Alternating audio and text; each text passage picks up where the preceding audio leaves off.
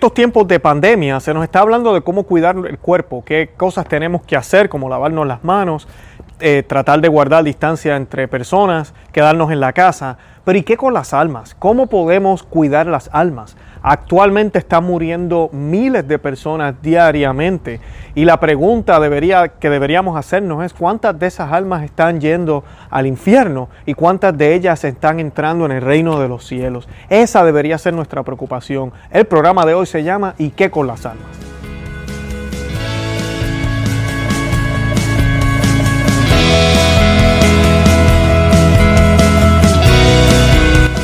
Conoce, Ama, Vive tu Fe. Este es el programa donde compartimos el Evangelio y profundizamos en las bellezas y riquezas de nuestra fe católica. Les habla su amigo y hermano Luis Román y quisiera recordarles que no podemos amar lo que no conocemos y que solo vivimos lo que amamos. Hoy quisiera hablarles un poquito de ¿Y qué con las almas? Básicamente es la pregunta. ¿Qué tenemos que hacer con las almas? ¿Qué podemos hacer como cristianos?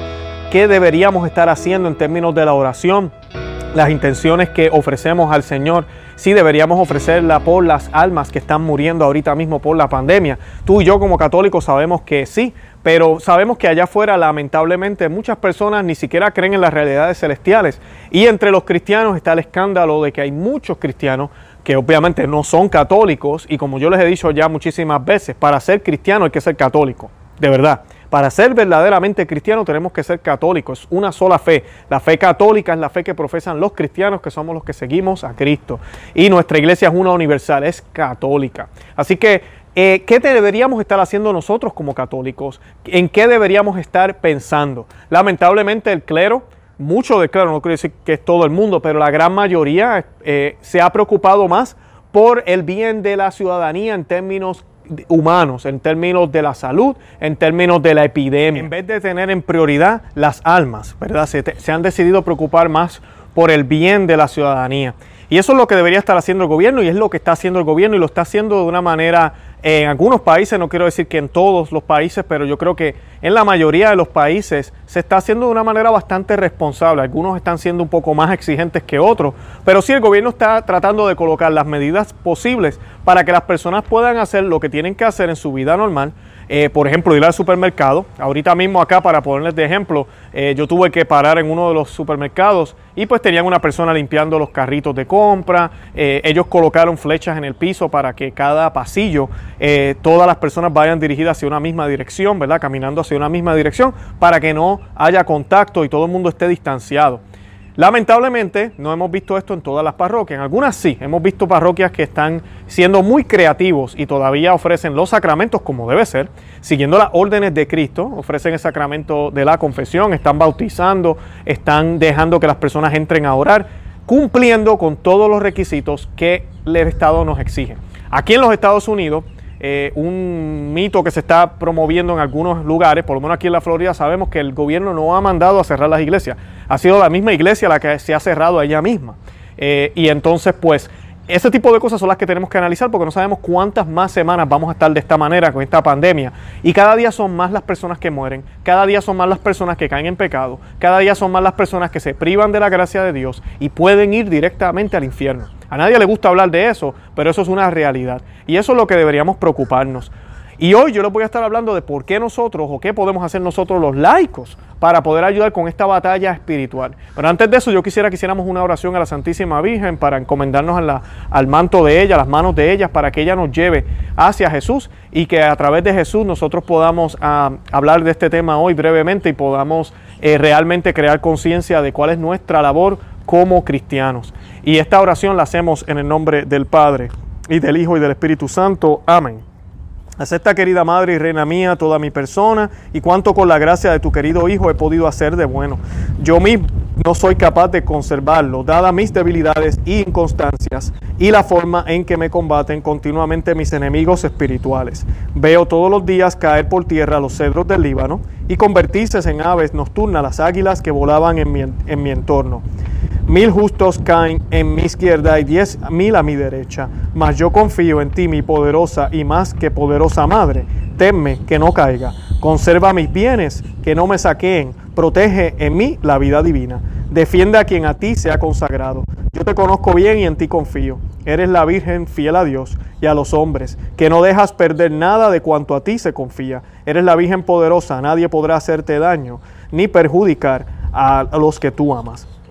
En el nombre del Padre y del Hijo y del Espíritu Santo. Amén.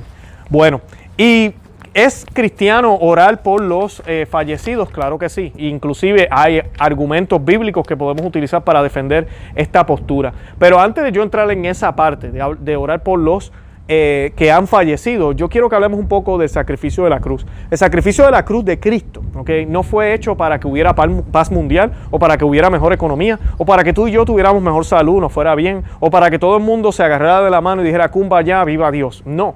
El sacrificio de la cruz sucedió para que tú y yo tuviéramos acceso otra vez a las glorias eternas. Porque antes de Cristo las puertas del cielo estaban cerradas. Pero gracias a la muerte en la cruz de nuestro Señor Jesucristo, ¿ok? Verdadero Dios y verdadero hombre, las puertas del cielo se abrieron. Y entonces tú y yo ahora tenemos la oportunidad. No es que sea garantizado que vamos a entrar al cielo así nomás, tenemos la oportunidad de alcanzar las glorias eternas si estamos en Cristo. ¿Cómo yo puedo estar en Cristo? Yo tengo que estar bautizado en el nombre del Padre, del Hijo y del Espíritu Santo. Tengo que estar en gracia siguiendo los mandatos del Padre, de su Padre. Así mismo nos dijo nuestro Señor. Y además de eso, nuestro Señor nos dijo que teníamos que comer de su cuerpo y beber de su sangre. Si no, no podíamos tener vida eterna y que ¿verdad? Nos confesáramos con sus sacerdotes. ¿Cómo sabemos eso? Porque asimismo Él lo hizo. Él le perdonó los pecados a las personas. ¿ok? Y luego Él le dijo a los apóstoles, esta autoridad dada por mí, por, por el Padre a mí, yo se las doy a ustedes. Eso fue justo en la resurrección, después de la resurrección. Y le dijo, a quienes les perdonen los pecados, les quedan perdonados. O sea que yo que no soy sacerdote y no tengo esas gracias, lo que estoy escuchando es a esos que, tú les, que Jesús le está dando la bendición y la autoridad para perdonar pecados en el nombre de Él, porque es, él, es Dios quien perdona los pecados. A esos yo tengo que buscar para poder obtener ese perdón, porque ese poder ahora lo tienen ellos, porque así Él lo quiso, porque se le dio la gana. Hombres pecadores como tú y como yo son los que nos pueden dar el perdón por parte de Dios. Y la idea de esto también es que nosotros somos pecadores. Es difícil poder tener una constricción perfecta por nuestra cuenta. O sea que no hay nada más humillante que pararse al frente de otro hombre y decirle todas las cosas horribles que hemos hecho, todas las cosas que están mal, qué vergüenza. Y que para colmo esa persona sea el pastor mío, quien yo veo todos los días o veo todos los domingos, es mi sacerdote. Qué vergüenza. Esa es la idea. Esa es la idea y es algo que te va curando y te va cortando heridas. Y tú dejas de confesar pecados, dejas de, ver pornografía, dejas de maltratar a tu esposa, dejas de, de, ser mal padre, dejas de ser mala madre, dejas de ser mala gente, dejas de hacer muchas cosas que están mal porque sabes que tendrías que otra vez que enfrentarte al sacerdote. Y no porque el sacramento de la confesión sea un sacramento donde debemos tener miedo, pero sí debe haber un tipo de miedo en el sentido de que, wow, acabo de ofender al Señor. Acabo de ofender al Señor y mi Señor es tan bueno y Él no se merece eso de parte mía. Ese es el tipo de respeto que debemos tener. Por eso es que se le llama temor de Dios. Ese temor saludable que nos lleva a unirnos a Él y no nos impide regresar a donde Él porque sabemos que Él es todo misericordia. Y eso es lo que sucede en la cruz. Y la cruz, ok, o esa salvación fue hecha ¿verdad? O fue dada para nuestra alma. No para que nos salvemos aquí, no para que nos vaya bien aquí, sino para que nos vaya bien allá. Por eso eso es lo que nos debe de importar a nosotros como cristianos. Tenemos que hacer todo lo que podemos hacer humanamente para ayudar a los que están enfermos, claro que sí. Tenemos que hacer todo lo que podemos hacer humanamente para que se sanen. Tenemos que hacer todo lo humanamente para que no nos infectemos con cualquier epidemia. Pero también tenemos que hacer todo lo humanamente para que la gente entienda que cuando Dios permite este tipo de cosas porque nos hemos alejado de Él, porque si Dios estamos debajo de Él, cosas como esta no sucederían. Al contrario, la gloria de Dios sería tan manifestada que sabríamos que Él es quien nos protege y no nos alejaríamos del camino de Él. Pero lamentablemente estamos alejados, ¿ok? Entonces estos peligros nos pueden acechar, estos peligros nos pueden eh, hacer daño, lamentablemente porque estamos alejados de Él. Y ese mensaje hay que decirlo, hay que dejarle saber a otros que realmente tenemos que acercarnos al Señor. Lo otro importante que quería mencionarles es que eso ya es aquí, en la tierra, lo que tenemos que hacer, pero ¿qué hacemos con las almas que se están muriendo? Los dos mil y pico aquí en Estados Unidos que se están muriendo a veces diario. ¿Qué podemos hacer? Y los, y los miles que están muriendo todos los días en el mundo entero, ¿qué podemos hacer? Bueno, dice la, la escritura, San Pablo, el fuego probará la obra de cada cual. Si su obra resiste el fuego, será premiado. Pero si esta obra se convierte en ceniza, él mismo tendrá que pagar.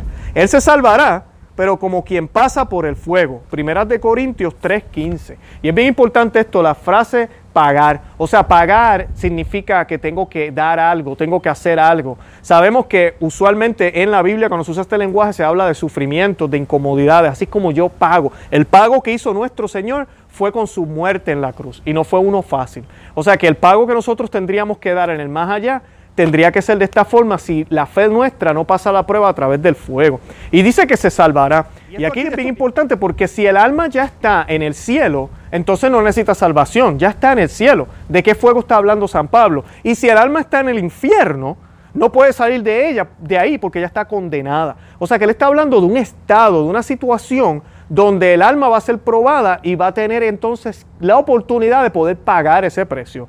Eso la iglesia lo interpreta como el purgatorio. No es un lugar, es un estado donde el alma, aunque está en gracia, todavía tiene pecados, tiene huellas de lo que hizo aquí. Y esa alma no puede entrar al cielo de esa forma, porque la misma Biblia nos dice que nada manchado puede entrar al cielo.